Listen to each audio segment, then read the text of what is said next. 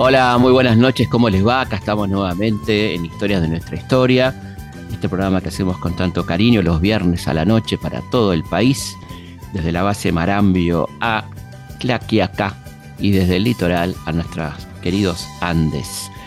Bueno, muchas gracias a toda la gente por sus comentarios, por la bienvenida a esta nueva temporada. Y esta noche vamos a hablar de una persona muy querida, creo que querida por todos los argentinos de bien, una persona unánimemente querida, recordada por sus compañeros, por los televidentes, nada más y nada menos que el actor cómico de la nación, don Tato Bores.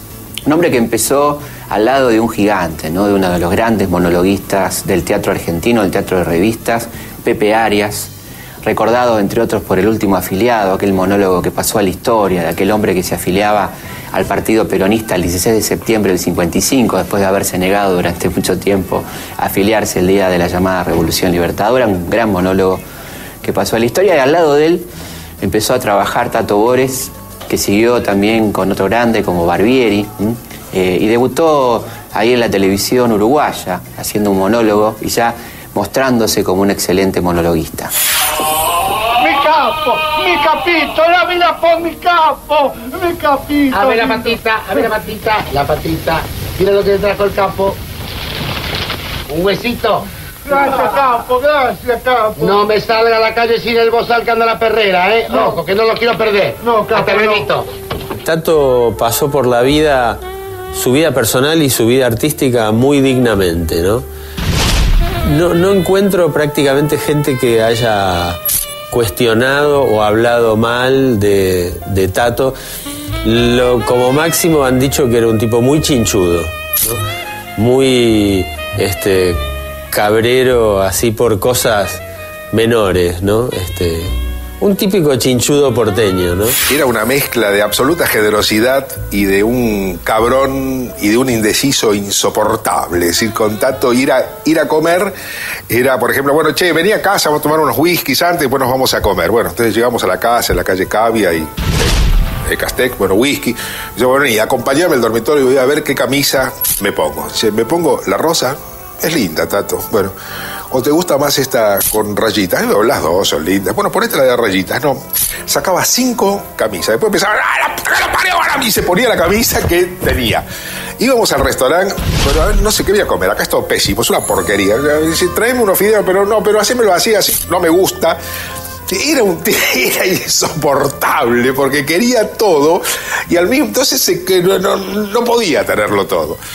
En 1957, promediando la Revolución Libertadora, en aquella Argentina que debatía la reforma de la Constitución Nacional, la famosa constituyente del 57, que llevó a los radicales a dividirse entre balvinistas y frondicistas, los que estaban de acuerdo en hablar con Perón y los que no, los intransigentes, por un lado, los de Frondizi, y los balvinistas, los radicales del pueblo. En ese contexto donde el peronismo volvía a tomar un gran protagonismo político en Argentina, se debatía mucha política, aparece Tato Bores en la televisión argentina en Canal 7 con su programa Caras y Caretas. Pero será unos años después, en Canal 9, en 1961, ya durante el gobierno de Frondizi, donde Tato tenga su propio programa. Tomando el nombre de una película muy famosa de aquel entonces, Nunca en Domingo, Tato tendrá su programa de domingo a la noche, que será su horario clásico y definitivo prácticamente, y tomará también su personaje con la peluca, los anteojos y el habano, y se llamará Tato siempre en domingo.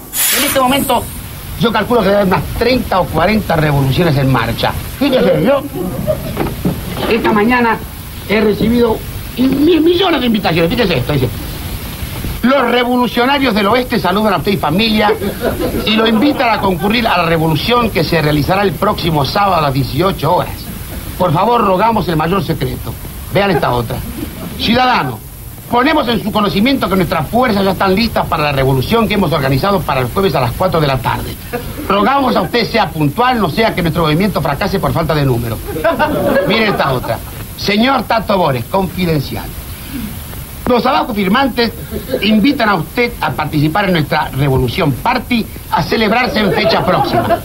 Como sabemos que usted tiene muchas ocupaciones y dispone de poco tiempo libre para revoluciones, le rogamos nos diga qué día le conviene y a qué hora, así nosotros nos adaptaremos a su comodidad. Los saludan atentamente, siguen 50 firmas. Acá tengo una muy interesante. Comunicamos a usted que el miércoles por la mañana saldrá de Plaza Italia un pelotón revolucionario que avanzará por la avenida Santa Fe hasta Florida, por Florida hasta Avenida de Mayo y por la avenida hasta la Casa de Gobierno. El viaje se hará en bañadera. Solicite, solicite su boleto gratis en la sede central del Comando Revolucionario. Postdata. Si llueve, no. Eh, escribir para Tato era una tarea mm, larga, pero no era para nada tediosa. Eh, primero que Tato tenía un criterio extraordinario, era un tipo sumamente inteligente, sabía muy bien qué quería decir. Eh, de hecho, en los espectáculos, por lo menos la mitad de los temas de los monólogos me los pedía él, la otra mitad se los proponía yo. Generalmente le gustaban mucho más los que elegía él que los que le proponía yo. Pero además había que escribir mucho, porque Tato, no solo por la velocidad con la cual decía sus textos, sino porque seleccionaba y cortaba, es decir, era mi editor y como editor era un editor ideal porque sabía exactamente cómo manejar el show. Ahora Tato era, era muy, era muy, era muy calentón y muy, y muy, muy cabrón. Nosotros, yo empecé a escribir para él en enero del 75. Escribía en esta misma mesa, acá, en esta mesa, en la punta, y en esta misma máquina, mi maquinita, mi letra 25. Y yo trabajaba en publicidad, en Cícero, entonces, bueno, le dije al gallego Mendemosquero, que era el dueño, que me iba por dos meses, voy a venir solamente a la mañana y a la tarde, porque tengo que escribir a esta ciudad, no hay problema. Yo me iba a casar a una, comía algo a las dos, me sentaba, dos y cuarto, dos y veinte, timbre, tato. Entonces, primer día, yo soy rápido, ¿no? Yo soy rápido, digamos, no, escribiendo escribo con estos dos dedos, pero soy rápido escribiendo. Entonces estaba sentado y yo, Tato se sentaba aquí a la a mi eh, derecha y me miraba, ¿no? Primer día, entonces yo estoy, bueno, eh, ah, sí, sí, va, va, va, escribo, escribo, escribo, escribo, y por ahí no sabía cómo hacer un remate, un chiste, me quedo 10 segundos mirando al techo. Entonces Tato dice, Jorge, ¿no escribís? Entonces lo agarré y lo bajé por la escalera y lo eché a la calle y cerré la puerta. A los 10 minutos me tocó el timbre, subió. A los 20 minutos otra vez Jorge, no escribís. Así fueron dos meses. Porque la ansiedad que tenía era brutal. Había que escribirle a media página.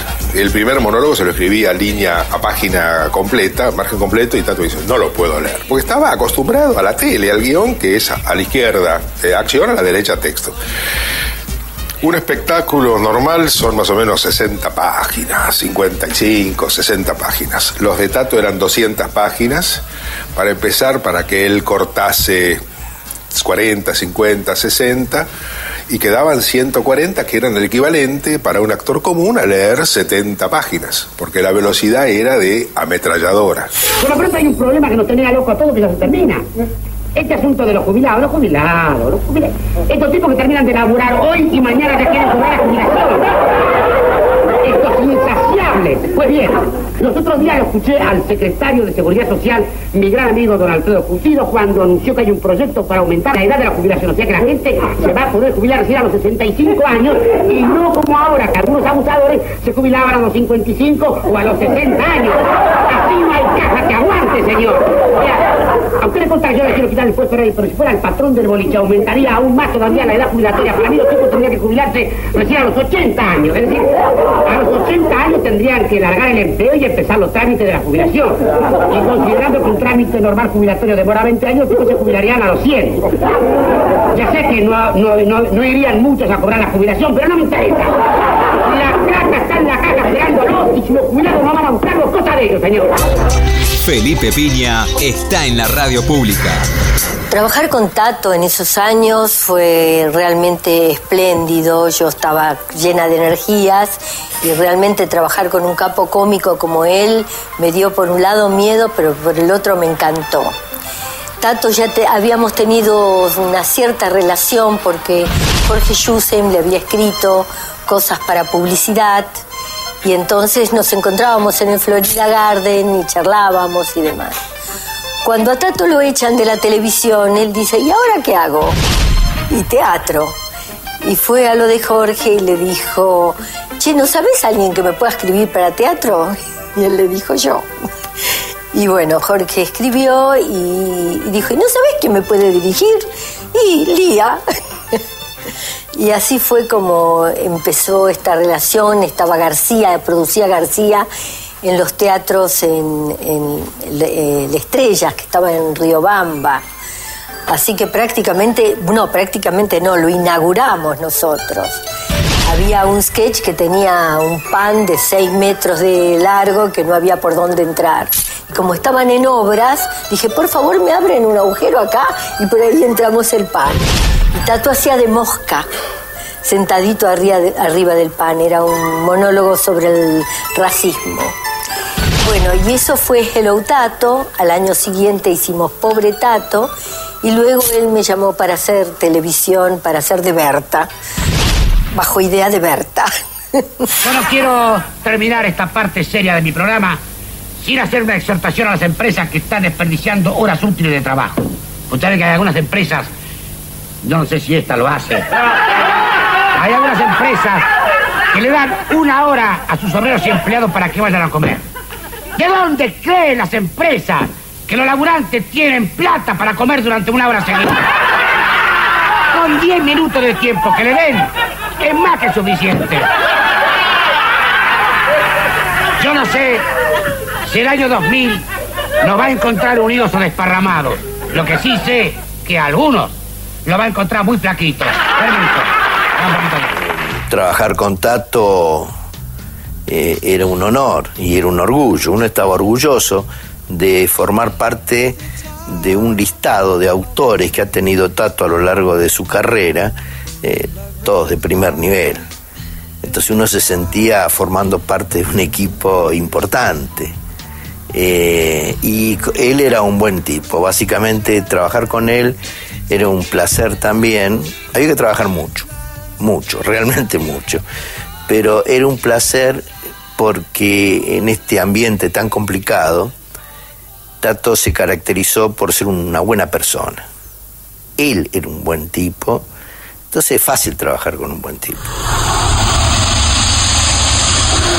Felipe Piña hace historias de nuestra historia por Radio Nacional, la radio pública. Prohibido, permitido, Tato era evidentemente como el termómetro del grado de libertad o de lo que se podía decir de los diferentes gobiernos. Obviamente gozó de una amplísima libertad durante el gobierno del doctor Ilia, fue crítico como muchos, pero tuvo el coraje la valentía y el ser una persona de bien, como era Tato, de arrepentirse y decirlo públicamente, ¿no? de haber atacado aquel gobierno digno que fue el gobierno del doctor Ilia en aquellos momentos. A, don Arturo lo rajaron porque decían que era muy lento, que era una tortuga. Ahí tuvimos un cacho de la culpa a todos porque era sindicato, la CGT le tiraba tortugas en Plaza de Mayo, los medios en contra, los periodistas en contra, los humoristas le hacíamos chistes, era una manga de boludo. ¿Para qué le voy a contar? Porque el problema no era que Donilla era lento. El problema es que los que vinieron después fueron, fueron rápidos. Por aquellos años también Tato aprendió y nos enseñó a muchos esto de cuidar la imagen en televisión, de estar un tiempo sí, un tiempo no. Y por lo tanto, él trabajaba seis meses y seis meses descansaba preparando su trabajo. Empezó en aquellos años a hacer aquella vida sana de estar menos tiempo en televisión y de preparar con mucho tiempo sus programas que siempre eran excelentes, novedosos y traían algo nuevo, como por ejemplo la presentación en televisión de un personaje notable de la bohemia porteña, que era Federico Manuel Peralta Ramos, un personaje realmente extraordinario, un símbolo de los 60, del Ditela, de toda aquella bohemia porteña que fue llevado al público conocimiento, digamos, por Tato Bores. Y como ahora se ha puesto de moda andar en bicicleta, me he comprado una por cuotas y me dedico a fondo a la bicicleta. Por eso escribí un poema que dice así. He decidido no andar más en bicicleta porque no me cabe en el taxi.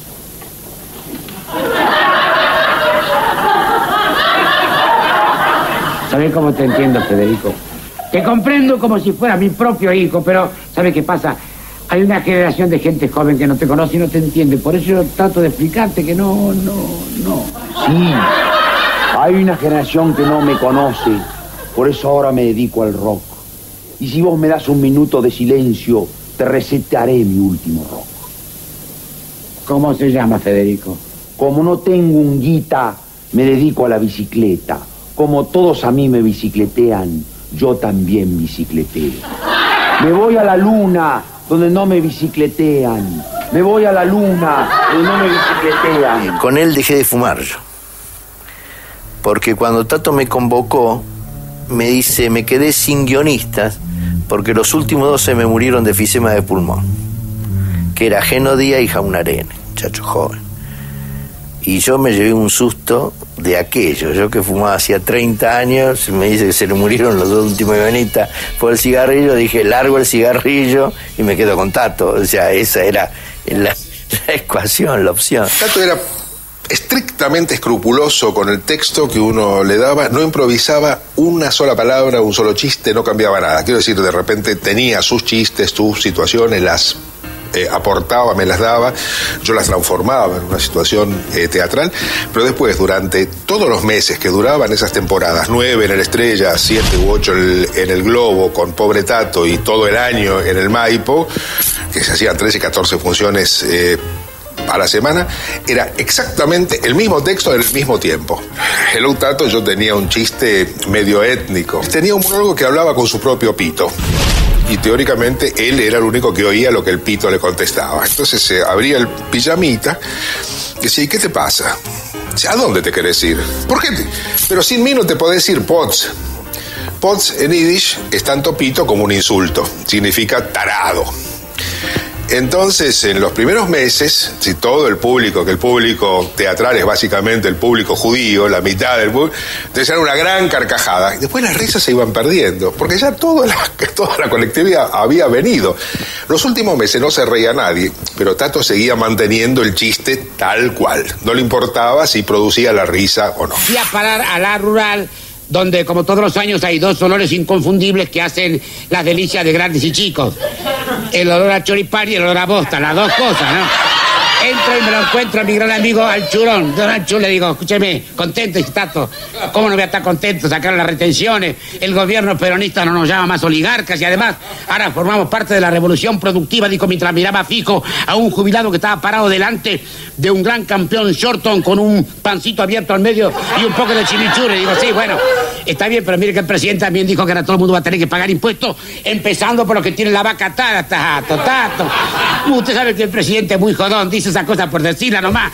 Dijo mientras salía disparando atrás de un desocupado que a toda costa le quería serruchar el pelleto a un novillito. De camino a casa pasé por el corral donde estaban los chanchos, había una larga fila de jubilados que pagaban una luca por tocarle un poquito el camón por eso, mis queridos amigos, les doy un consejo.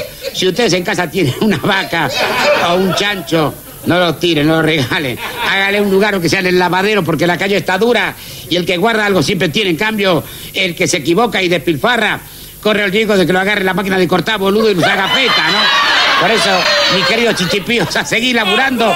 Bermú con papas fritas y... ¡Good show! Trabajaba seis meses, durísimo, de abril o mayo a noviembre, y, y después descansaba otros seis meses. ¿no? Él decía que tenía que hacerlo porque tenía la hipótesis de que cada vez que alguien aparecía en televisión se le caía un cacho de cara. ¿no? Y, y entonces eh, arreglaba muy buenos contratos por seis meses y eso le permitía vivir el resto de- del año, como él decía, como un bacán. Se iba habitualmente a Punta del Este, en donde lo que hacía era pensar en el siguiente programa. Fue un, trabajo maravilloso, porque Tato estaba, hacía 17 años que estaba detrás de un escritorio diciendo monólogos y estaba un poco rígido, si bien había hecho mucha revista y tenía mucha cancha, estaba, después de 17 años de no hacer teatro, es otro, otro clima, otro ambiente, otro, otro decir, otra repetición, ¿no es cierto? Un, renovar permanente de aquello que se estudia. Por lo tanto, este, bueno, lo primero que empezamos a hacer es gimnasia. Entonces, a, medida que saltando, un, dos, tres, cuatro, un. Y, este, y después fuimos incorporando el texto después tirábamos, yo le tiraba la pelota y él me contestaba con el texto. Nunca improvisábamos para que realmente el texto se introyectara y Tato tenía esa condición que es única que es de decir el texto como si él lo estuviera pensando, que es la condición única que tiene que tener un actor, que es que el texto no suene a texto, sino que suene a pensamiento auténtico del, del, de él, ¿no? Y esto era maravilloso. Historias de nuestra historia. Julio de 1974. Había muerto Perón, gobernaba el país Isabel Ido Parrega y evidentemente no era momento para Tato Bores, para su libertad. Va a desaparecer, como tantas cosas, de la televisión argentina entre 1974 y 1978. Hace ahí un especial con libros de Aldo Camarota y recién retorna a la televisión argentina con un programa continuado, Tatus versus Tato, en 1979. El momento ha llegado. Hello, Pink House. May I speak with the president? You Sir Howard. Yes, my dear president. I miss you. Qué pleasure oír su voz de vuelta, señor. Lo extrañé muchísimo este año en Punta del Este, ¿eh? Estaban todos menos usted, señor, ¿eh? Yo creo que en verano tendríamos que abrir un anexo de Balcarce 50 en la avenida Gorlero, ¿eh? Señor, el otro día escuché su mensaje de aniversario, quiere que le diga la verdad, todo lo que dijo me gustó muchísimo y espero tenerlo como presidente muchos años más. ¿Cómo? ¿Cómo que no? ¿For what? Tell me for what. ¿Cómo? Se va en 1981, pero ¿por qué? Ah, ya había sido determinado. Ah, entonces quiere decir que pronto vamos a elegir presidente nuevo, ¿no? A nosotros no. A lo van a elegir la... ¿Quiere que le diga? Muy bien pensado, ya es mucho mejor. Pues cada vez que lo elegimos nosotros no nos dura nada. En cambio, cuando lo eligen ustedes, duración asegurada, señor, sí.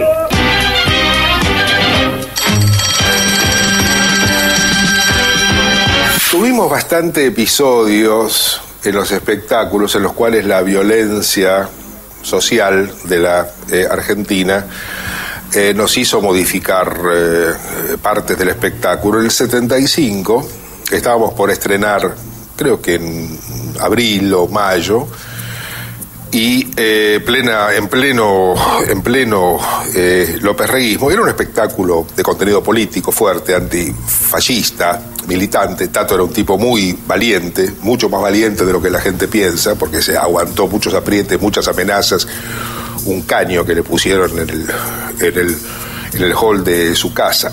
Cuando a Tato le pusieron la bomba en el, en el payé eh, y que salieron todos corriendo, los únicos que fuimos a comer con él fuimos nosotros dos.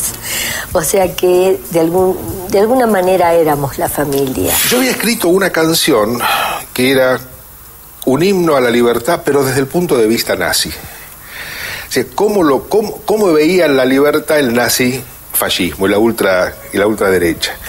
Entonces Lía la había inventado que Alicia Manino, que era una excelente actriz que después se fue a, a- a España, salía con botas de cuero hasta medio muslo, toples, un corriaje, una gorra de la Gestapo y una fusta, e iba a cantar esa canción que se llamaba Nosotros.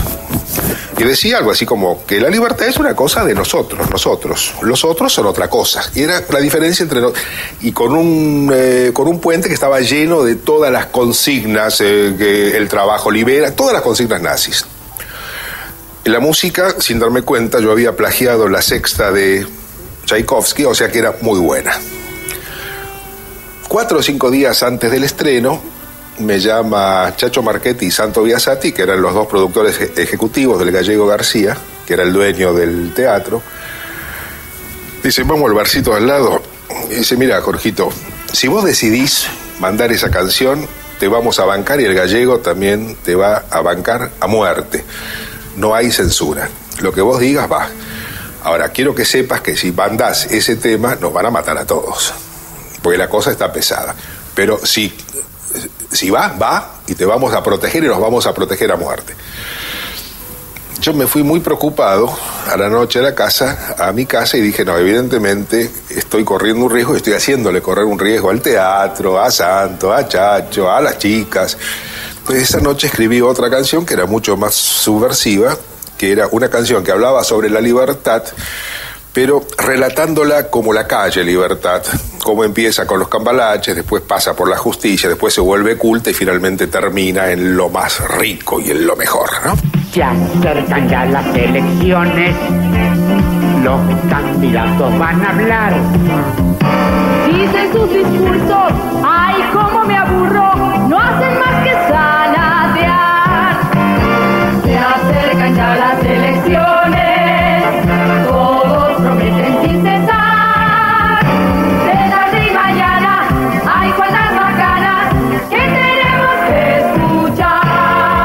va Robledo, también con ti. Y está Frigerio, hasta Alfonsín. Se acercan ya las elecciones, no me quisiera equivocar. Y aunque estoy seguro, entro al cuarto oscuro y no sé por quién, y no sé por quién, y no sé por quién voy a votar. Una pausa y seguimos aquí en Historias de nuestra historia. Felipe Piña hace Historias de nuestra historia por Nacional AM870, la radio pública. Seguimos en Historias de nuestra historia.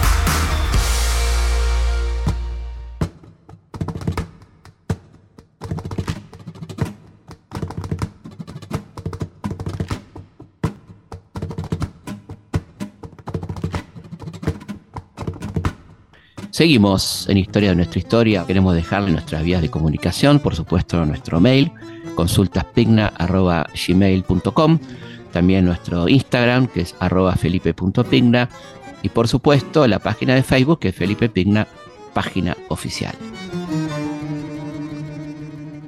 Historias de nuestra historia con Felipe Piña por Nacional, la radio pública.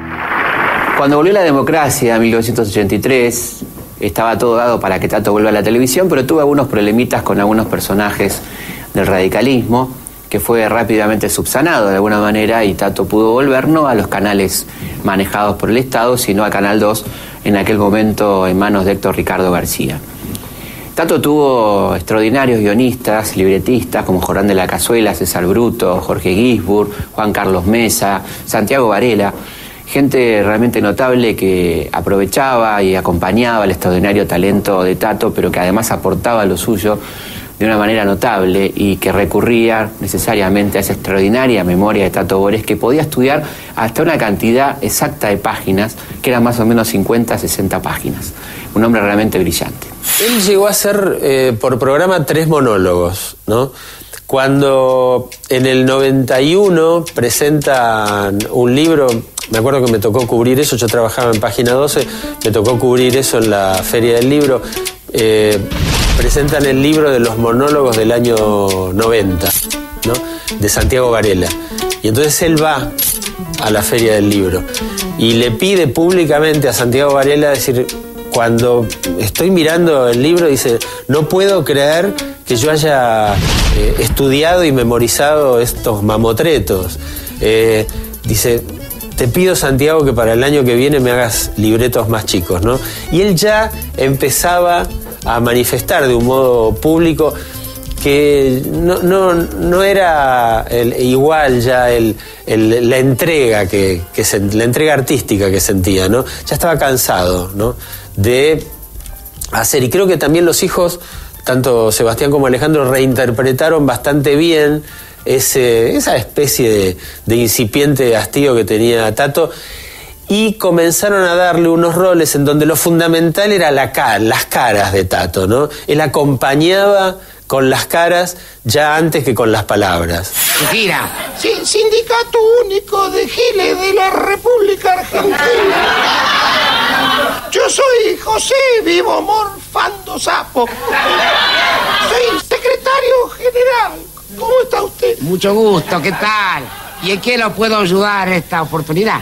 Bueno, don Boire, que nosotros no damos abasto ya, ¿no?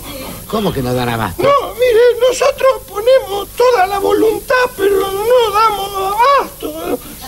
Tenemos la mitad de los afiliados tratando de tragarse el sapo este del congelamiento de, los salarios y de la paritaria por decreto. ¿Eh?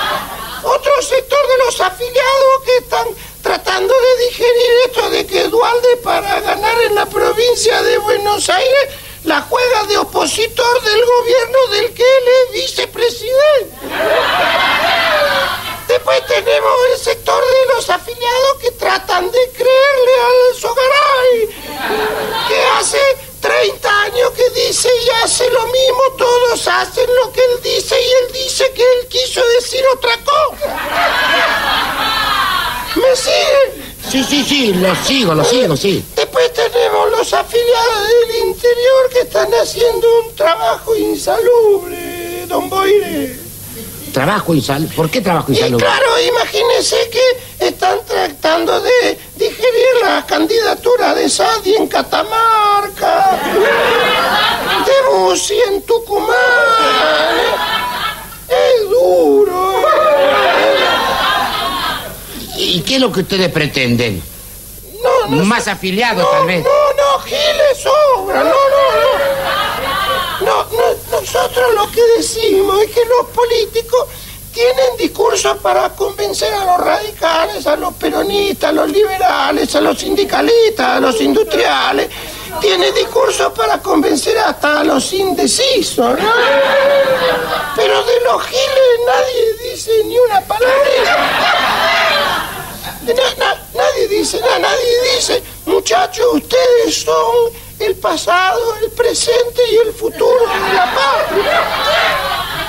Ustedes son el pilar de nuestra sociedad. Si no fuera por ustedes que nos votan, nosotros no hubiéramos llegado a donde llegamos. Nadie dice nada, don. ¿Y, y ustedes qué es lo que pretenden? ¿Qué es lo que quieren? Empiecen despacito a tomarnos en cuenta. ¿eh? Porque si los giles el día de las elecciones hacemos un quite total de colaboración. Los muchachos cuando abran las urnas se van a llevar una sorpresa. La sorpresita de su vida. Porque nosotros somos giles, pero no comemos bien. ¿Está claro esto? Clarísimo. Historias de nuestra historia. Por Nacional. AM870. La radio pública. Radio Nacional. Las cosas que nos unen. Participar en el programa de Tato era un honor y por eso expresidentes, presidentes en ejercicio, políticos, ministros, sindicalistas, modelos, actrices, bueno, todo el mundo quería estar con Tato y participar de ese momento de gloria que era el momento final, comer los fideos o tomar un champán escuchando a un grupo de música como terminaban los programas de Tato. Solo una constante aparece en cada uno de nuestros hallazgos. La foto de este hombre. ¿Quién demonios se supone que fue? El problema es que a veces Menem era una competencia para nosotros. Era, era una competencia porque eh, era difícil caricaturizar a algo que ya era una caricatura. Porque uno puede hacer una caricatura de un tipo serio, pero cuando un tipo está en pantaloncito detrás de Gina Lollobrigida o jugando al básquet o qué sé yo, ya se hace difícil hacer una caricatura de eso. A, a Menem la, la producción lo hizo actuar, lo hizo hablar en inglés. Que después por pudor, por respeto al- a, la investidura presidencial, en edición, se prácticamente se sacó, se le puso la voz de un locutor que, que- que traducía en castellano. ¿Cómo le va, mi querido amigo Carlos Saúl Menem VII? ¿Cómo le va a usted, profesor? Oh, muy bien, gracias, encantado de visitarle. Por favor. He leído mucho sobre usted y sus investigaciones. Sus descubrimientos han cambiado la vida de mucha gente. Oh, lo sé. Lo sé. Y me imagino lo duro que habrá sido para usted el enterarse que sus antepasados también fueron argentinos y que uno de ellos hasta fue presidente. Vamos, eso es imposible. ¿Un antepasado mío presidente? Sí, sí, presidente. Me refiero eh, a este hombre. Oh, rayos. Oh, rayos, se me parece bastante. Debió haber sido un hombre extraordinario, ¿no lo cree? Historias de nuestra historia con Felipe Piña. La jueza Barubudubudía, la jueza Barubudubudía, la jueza Barubudubudía es lo más grande que hay. La jueza Barubudubudía, la jueza Barubudubudía. En mayo de 1992, un resonante hecho de censura puso de manifiesto la verdadera dimensión de Tato Bores en el ámbito de la cultura nacional. Por entonces, la jueza María Servini de Cubría había ordenado prohibir la difusión de algunos fragmentos del programa Tato de América. Sin embargo, en un diario de la época recientemente descubierto, se informa que una jueza logró salvar su pellejo abonando una multa de 60 pesos. Si se tiene en cuenta la gravedad de los delitos que cometió, no quedan dudas que 60 pesos era una fortuna. En ese primer programa del ciclo de 92, Tato de América, según eh, ella afirma, llegaron a su despacho un llamado anónimo que decía que se burlaban de ella en el programa de Tato Bores y que le tomaban el pelo y que en realidad esto es una secuencia que dura cinco minutos. Cosa que no, que esto no era así, eh, sin embargo, interviene la justicia y trata de secuestrar el, el tape para que no se emita ese día domingo la secuencia referida. En respuesta a la medida judicial, fue emitido un programa en el que algunas de las figuras más relevantes del medio artístico y televisivo cantaban unas estrofas inventadas escritas por Sebastián Borenstein. De esta manera, manifestaban su apoyo al gran Tato Bores.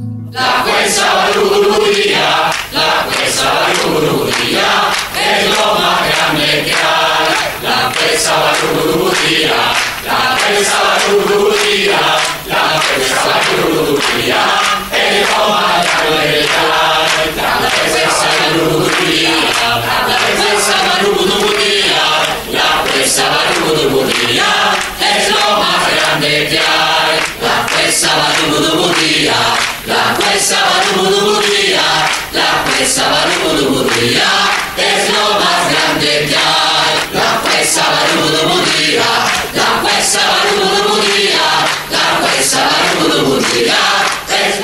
No hubo ninguna, ninguna de las personas a las cuales llamamos que dijo que no.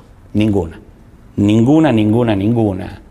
Desde Pinti, por Nica Repeto, desde Miguel Ángel Solá, hasta los chicos de la banda del Golden Rock, desde Julián Weich hasta Magdalena, Grondona y Neustadt. Entonces, un arco totalmente distinto de edición de periodismo y de distintos medios en su momento, ¿no? Y sobre todo un Neustadt totalmente, digamos, pro Menem, pro Caballo, pro, viste, digamos, gobierno de, Carlos Saúl Menem. Eh, Grondona con una posición intermedia y Magdalena, como siempre, inquisidora, preguntando, viste, defendiendo una posición más de preguntando qué son los decretos lo que sea. Ya hemos hablado con Tato Bores respecto de esta medida judicial, pero creemos oportuno volver a hablar con Tato. Lo hicimos. Bueno, yo creo que esto es una cosa muy apresurada. Este, creo que es una, un grave error lo que se ha cometido en esto porque de nada, porque no decíamos nada, que nombraba a la persona en un contexto como se nombra tanta gente, hubiera pasado así rapidísimo, sin mayor importancia, sin mayor trascendencia, no hubiera pasado nada.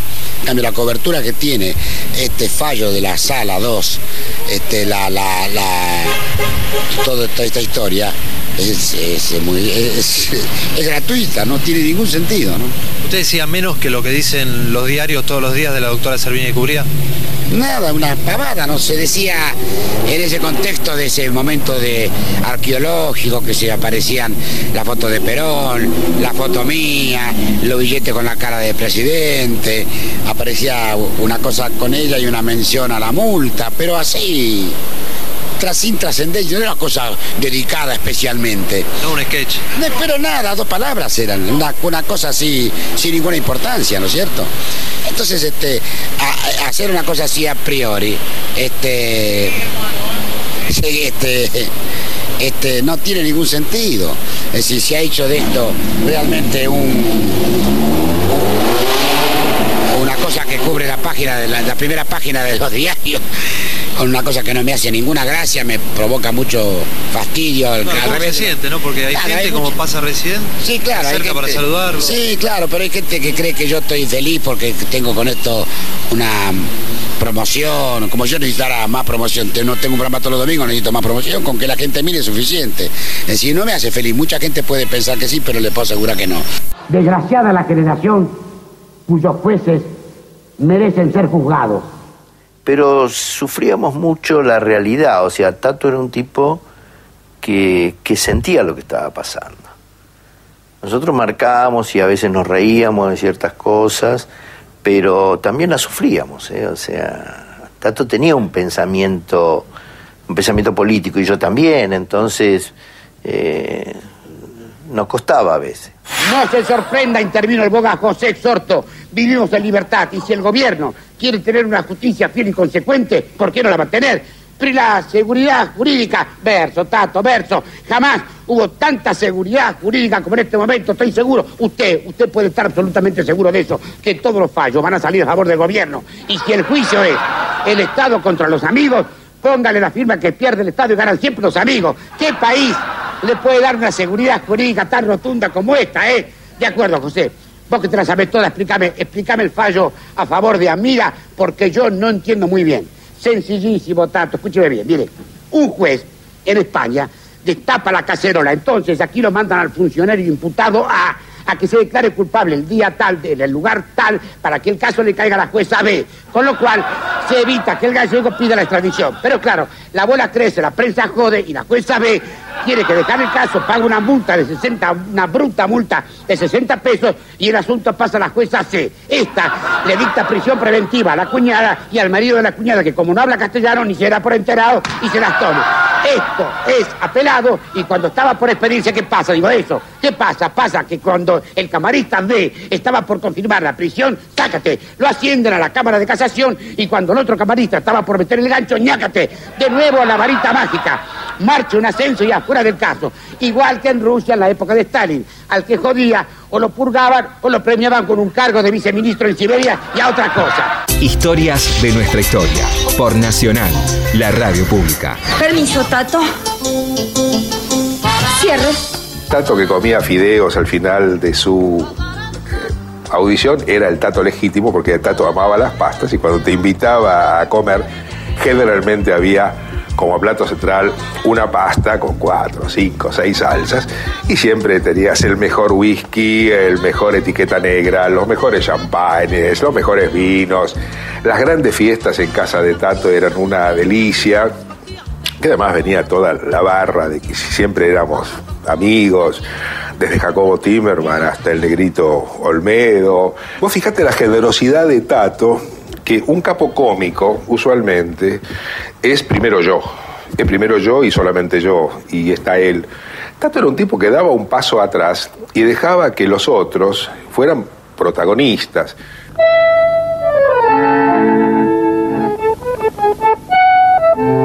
Que más me llamó la atención es la actualidad de Tato, ¿no? La vigencia que tienen algunas cosas. Cuando vos ves que en el año 60, y- en monólogos del año 62, se hablaba de temas que todavía no están resueltos, decís, qué país raro este, qué país extraño, eh, qué sufrimiento la circularidad argentina, ¿no? Qué padecimiento. 30 años. 30 años bancándose 16 presidentes y 37 ministros de Economía que se lo pasaron diciendo, esta es la crisis más grande que está sufriendo el país, eh, eh, hay, hay que reducir el gasto público, hay que laburar más, hay que invertir en ley. Mientras tanto, quiere que le diga una cosa, mire, este peso moneda nacional, le arrancaron dos ceros con este otro peso ley 18.188. A este le arrancaron cuatro ceros con este otro peso argentino. Y como siento fue a poco, le sacaron tres ceros más con este peso, con este austral. Sea que estirparon, le estirparon nueve ceros a este pesito de acá adelante. Como este, mira, este austral equivale a mil millones de pesos moneda nacional. Y como en aquel entonces se compraba con 83 pesos moneda nacional, un dólar, este austral equivale a 12 millones de dólares. Lo cual parece un chiste si no fuera una joda grande como una casa. Yo todavía. Todavía tengo confianza. Tengo confianza, por eso le digo a los políticos y a los funcionarios. No, no a todos los políticos ni a todos los funcionarios, porque que hay que preservar las instituciones. A algunos políticos y a algunos funcionarios que están ahí viéndome, si siguen haciendo las cosas que están haciendo, yo voy a tratar de estar acá todo el tiempo posible para seguir jodiendo. Y para cuidarlos también. Y para preservarlos de la máquina de cortar boludos, porque si pusiéramos la máquina de cortar boludos dentro de la máquina del túnel del tiempo y se pusiera a cortar boludos históricos con retroactividad, otra hubiera sido la historieta hoy. Historieta que como país no creo que nos merezcamos. Esto lo dice mi libretito Santiago Varela. Yo no estoy tan seguro. Un cacho de culpa tenemos también. La gente le creía a Tato. Tato es un tipo que prácticamente no tuvo juicios. Por calumnias, por esto, por lo... No tuvo juicio. Pero sí tuvo censura, le pusieron bomba, lo sacaron del aire, lo persiguieron. O sea, eso marca la diferencia con otros personajes que lo único que hacen es acumular juicios, porque lo único que hacen es mentir y nadie les cree. ¡Entre el narcomóvil! Nuestra propuesta, nuestra propuesta propone un diálogo claro, fuerte, profundo, para un país nuevo y puro. 95% de pureza. ¡Tato! ¡Tato de América! ¿Pero qué dice? No, no sé qué decir. Es lo único que faltaba, que los narcos tengan su propio partido político. Mirá el lazo que se trajo. Lo compramos la semana pasada, Tato. Claro, como queremos vivir en democracia, se da cuenta, tenemos nuestro propio partido político. El Frula. El Frula. Frente de Unidad Latinoamericana. Pero no todos son rosas, Tato. No sabe, no sabe. Sufrimos un, un feroz internismo. Tienen líneas internas y todo, carnalito. Y así somos los argentinos, Tato. Y vea, Tato, yo soy solamente el líder de la lista celeste y mucha blanca. Pero estamos enfrentados, enfrentados totalmente con la lista Renovación y Pala. Renovación y Pala. No se olvide de la agrupación 5 por un gramo. Pero esos son unos imberbes estúpidos. ¿Qué dice, por favor? Pero yo digo, a- a- a- ¿qué es lo que quieren hacer ustedes además de, de lo habitual? Hay una vieja aspiración, Tato. Sí, me imagino. El traslado de la capital. ¿Ustedes también quieren trasladar la capital a Vietma? No, queremos traerla de Medellín a Buenos Aires. ¿Quieren traer la capital del narcotráfico acá y convertir esto en capital del No, narcotráfico? no, no, no, Tato, no, no, no. Solamente la parte administrativa se da cuenta. Porque ese es un gasto muy grande y nosotros queremos empezar de a poco. Pero yo digo, ustedes ya tienen lo que hace falta, digamos, locales partidarios, de comités, unidades básicas, centros cívicos, esas cosas que hacen falta. Hay uno solo, es Seiza. Ese es nuestro gran local partidario. Ahí hay gente afiliada, Tato. Gente que se acerca, se da cuenta, gente que, que arrima sus inquietudes. Gente que, que quiere participar, no quiere quedarse a un costadito observando nada más. Hay gente que tiene que trabajar para los más necesitados. Tienen sensibilidad social y todo. Antes de ser narcotraficantes eran seres humanos, Tato. Claro, por eso ahora con el narcomóvil vamos a recorrer los barrios para entregar precisamente la valija pan. El pan. Otra vez el pan. No, no, no, no, no, no. Plan alimentario narcotraficante. Nosotros queremos que toda la familia, que todos los grupos familiares, padres, hijos, hermanas, cuñadas, nietos, todos tengan su propia valija. Tato. Ahora, eh, discúlpeme, la caravana debe continuar y el narcomóvil debe seguir adelante. Permiso, Tato. Por un país nuevo, por un país nuevo y puro. Ahora soy fundador y presidente de Cadelco. ¿Cadelco? ¿Qué Cadelco? Cadelco, Cámara Argentina de la Corrupción. No me diga que los corruptos tienen cámara propia ahora. Pero por supuesto. ¿O usted cree que los grandes business se manejan solos? No, la cosa creció. La corrupción a gran escala no es fácil. Hay que ordenarla, organizarla, administrarla, ofrecer servicios. Usted, usted quiere instalar un peaje en la cuadra de su casa. Un viaje, un viaje a la puerta de casa. Sí, una cosita, estilo afanes sin invertir. Algo chiquito, como para tener una entradita extra, digamos. Entonces usted se pregunta, ¿a dónde voy? ¿A quién veo? ¿A quién toco? Es fácil. Usted se acerca a Cadelco, nosotros primero lo asociamos con una cuota a convenir y después consultamos nuestro banco de datos y le decimos, tiene que arreglar a Mengano, tiene que untar a Suntano, el contrato si es así, el contrato si es así, toda la guita que tiene que poner es esta y listo, es fácil. Y a partir de ahí, en 30 días más, el peaje está instalado en la puerta de su casa y usted puede curar a sus vecinos con total tranquilidad. ¿Y en todo esto que haces? ¿Vos qué ganas? Yo le cobro peaje a todo el mundo. Carnague, tengo que lavar 10 palos verdes. No pierdes el ritmo. Trácate peaje, Carnague. Apurame el expediente con el picadillo, trácate peaje, Carnague. Necesito hacer un sauna en la Aviana Alvear y Callao. Trácate peaje. Amigo corrupto, usted, usted, usted que está detrás del televisor y estoy seguro que me está mirando, usted puede gozar de los beneficios de Cadelco mandando un chequecito por 500 dólares a Canal 13. Atención, señor Carnaghi, o sea, ¡mua! Y nosotros le vamos a mandar una carpeta con todas las instrucciones para que usted pueda inscribirse, pero además, un regalo. Una llavecita maestra para zafar del cepo. Todos esos componentes de su personalidad que podía ser este, tan tan, tan cabrón como decir, ah, yo no voy a hacer esto, porque no, de ninguna manera. Tato, hacelo. Muy bien, señor, iba y lo hacía como un chico.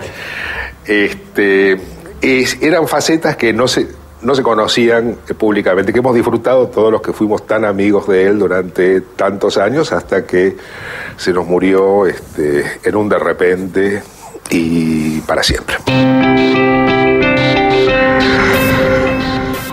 Verdad que la ida de Tato nos dejó un vacío enorme, un vacío imposible de llenar absolutamente, de un hombre que marcaba la insensatez, que nos llamaba la atención sobre conductas de la sociedad, cosas que extrañamos mucho, y también ese aliento, ese vermuco papas fritas con lo que terminaba sus monólogos que nos invitaba a seguir adelante a pesar de todo. Por eso, mis queridos chichipíos, a seguir laburando vermú con papas fritas y... Estamos llegando al final de este programa, espero que les haya gustado y nos volvemos a encontrar como siempre viernes a las 22 aquí en Radio Nacional, la radio pública.